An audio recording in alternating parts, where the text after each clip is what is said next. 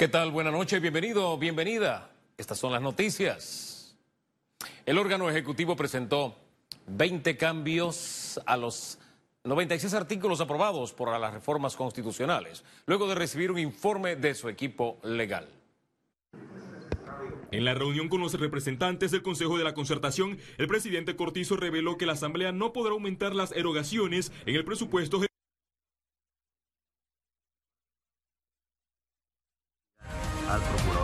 De.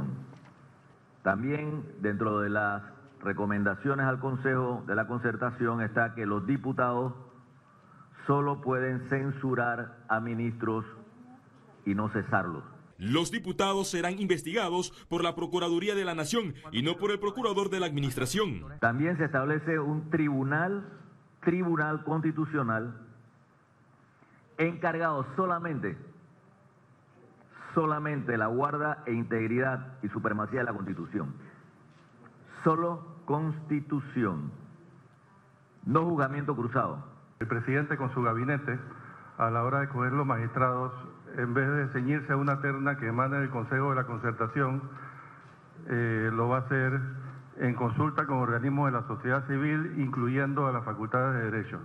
El mandatario presentará lo acordado en la segunda legislatura. Además, indicó que la próxima semana tendrá un taller ampliado con los manifestantes que rechazan las reformas y los miembros de la concertación. En cuanto al matrimonio, el Ejecutivo recomendó mantener el artículo 56 vigente de la Constitución que señala que el Estado protege el matrimonio, la maternidad y la familia. Se elimina la frase matrimonio entre hombre y mujer, aprobado por la Asamblea Nacional. Félix Antonio Chávez, Econius.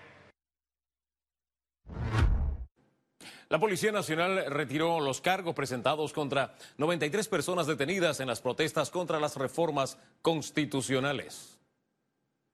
La lectura formal de la acción se dio en la Casa de Justicia Comunitaria de Paz en el corregimiento de Caledonia. Al lugar asistieron las ministras de Educación y Desarrollo Laboral, Maruja Gorday de Villalobos y Marcova Concepción.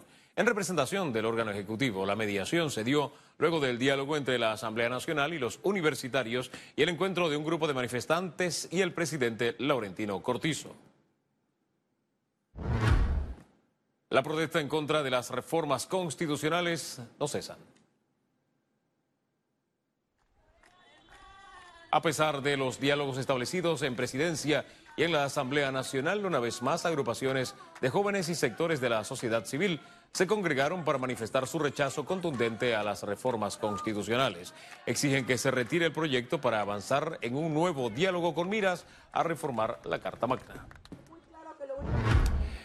El presidente Laurentino Cortizo analizará la posible solicitud de la renuncia de la procuradora Kenia Porcel.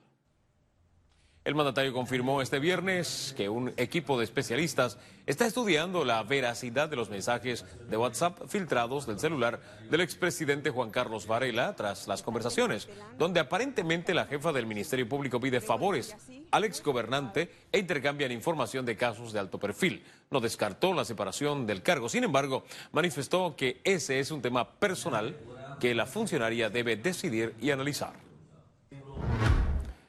Existe expectativa sobre la finalidad del caso Varela Lix, donde altos funcionarios del gobierno se ven involucrados en favores y dádivas políticas y temas relacionados con casos de corrupción. En la publicación de las conversaciones del exmandatario Juan Carlos Varela con su círculo cero se reveló cómo la política se controlaba vía chat. El expresidente recientemente reconoció que fue interceptado y que parte del contenido fue alterado, responsabilizando a Ricardo Martinelli con la máquina pinchadora Pegasus. Pero yo creo que el pueblo panameño no se merece verse, eh, eh, ver que está ocurriendo todo este tipo de situaciones eh, y que obviamente no pasa absolutamente nada y queda como, como algo que pues para el presidente Varela no pasa nada aquí. Tendría él primero que probar que el expresidente Martinelli está detrás de esta filtración. Y segundo, entonces tendríamos que entrar a ver la veracidad de la información.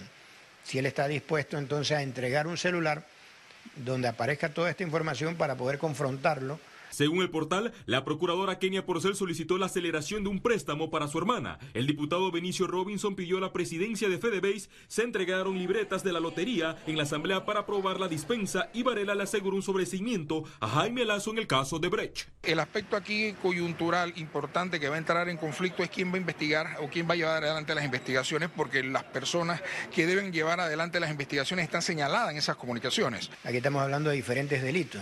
Hay un delito que es lo que denominan pinchazo, que está tipificado en el Código Penal y que es ilegal.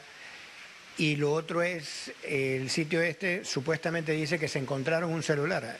También la norma penal prohíbe, igual que tú te lo puedas encontrar, sacar información y ponerlo eh, eh, a la luz pública. En el sitio hay supuestas comunicaciones de Varela con el contralor Federico Humberg y reconocidos empresarios. Félix Antonio Chávez, Econius. Economía.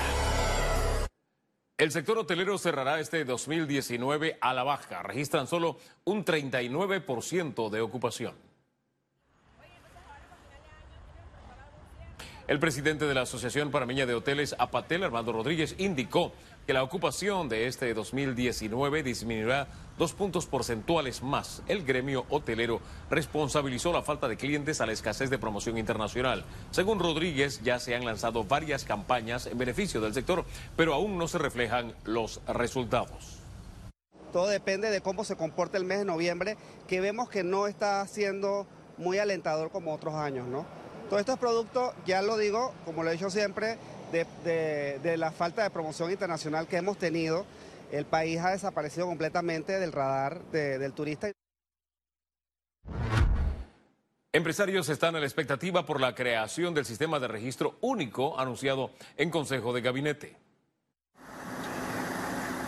El Ministerio de Economía y Finanzas presentará a la Asamblea un proyecto de ley que creará el sistema de registro único y seguro de transparencia. Pero ¿cómo beneficiará esta iniciativa al país y a los empresarios? Lo que busca es poder tener un sistema eh, para, para que las estructuras de negocio eh, sean más transparentes en caso de que hayan investigaciones locales o extranjeras. Así que eso va a pues, permitir eh, poder que seamos más transparentes ante el mundo y más competitivos. Empresarios esperan que este sistema garantice mayor competitividad al país y disminuya la tramitología. Se reduzcan estos tiempos y puede el empresario iniciar sus actividades ¿no? bien sea en la construcción, bien sea eh, en los pagos, en los pagos de sus obligaciones ante eh, la, Dirección de General de Ingresos. Y yo creo que todas estas cosas son alivian a, la persona. Claramente se estableció de que a mayor trámites aumenta la posibilidad de una corrupción o de, que las cosas no se hagan adecuadamente. Hemos sido muy enfáticos de que hay que, eh, de alguna forma u otra, tener gran cantidad de trámites electrónicos para poder agilizarlos y poder darle el seguimiento. El gremio empresarial se mantiene en expectativa de que el MEF detalle el alcance del nuevo proyecto. Ciara Morris, Econews. El comercio ilícito es uno de los principales factores que está afectando la economía de la región, aseguró la Federación de Cámaras de Comercio del Istmo Centroamericano. Empresarios miembros de esta federación se reunieron en Panamá para celebrar su sesión ordinaria. Manifestaron su preocupación debido a que el comercio ilícito, el trabajo informal y la migración excesiva están impactando negativamente la economía de la región. El presidente de FECAMCO, Rosendo Mayorga, criticó el debilitamiento institucional de los países centroamericanos. Los empresarios hicieron un llamado a trabajar unidos para cambiar el clima de inseguridad y fortalecer la seguridad jurídica. La situación es gravísima porque no solo eh, el contrabando no solo implica menos impuestos, menos escuelas, menos hospitales, menos empleo, en fin, eh, una serie de, problemas que nos afectan a todos los ciudadanos, no solo a los empresarios, esto afecta a todos los ciudadanos de cada uno de los países. Eh, también tenemos la, situación del de el, empleo informal, que eso se incrementa drásticamente a raíz pues del mismo contrabando, ¿no? Ahora un resumen de la jornada bursátil de este viernes 8 de noviembre. El Dow Jones cotizó en 27.681 con 24 puntos, sube en 0.023%. El IBEX 35 se ubicó en 9.393 con 70 puntos, desciende a 0.57%, mientras que la Bolsa de Valores de Panamá cotizó en 459 con 92 puntos, sube en 0.15%. Ahora veamos en detalle el volumen negociado en la Bolsa de Valores de Panamá.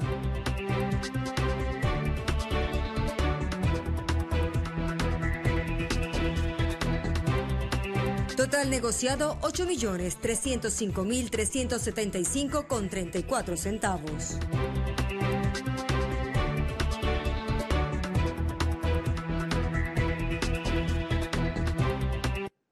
Los precios de las gasolinas de 95 y 91 octanos subieron este viernes y el diésel bajó. A continuación le mostramos las ligeras variaciones. La gasolina de 95 octanos ahora tiene un valor de 803 centavos el litro, un aumento de 0.003 centavos. La gasolina de 91 octanos se situó en 756 centavos el litro, un aumento de 0.006 centavos. Y el diésel quedó en 716 centavos el litro, una baja de 0.005 centavos. Al regreso internacionales y recuerde, si no tiene oportunidad de vernos en pantalla, puede hacerlo en vivo desde su celular a través de una aplicación destinada a su comodidad. Es Cable Onda Go. Solo descárguela y listo. Ya venimos.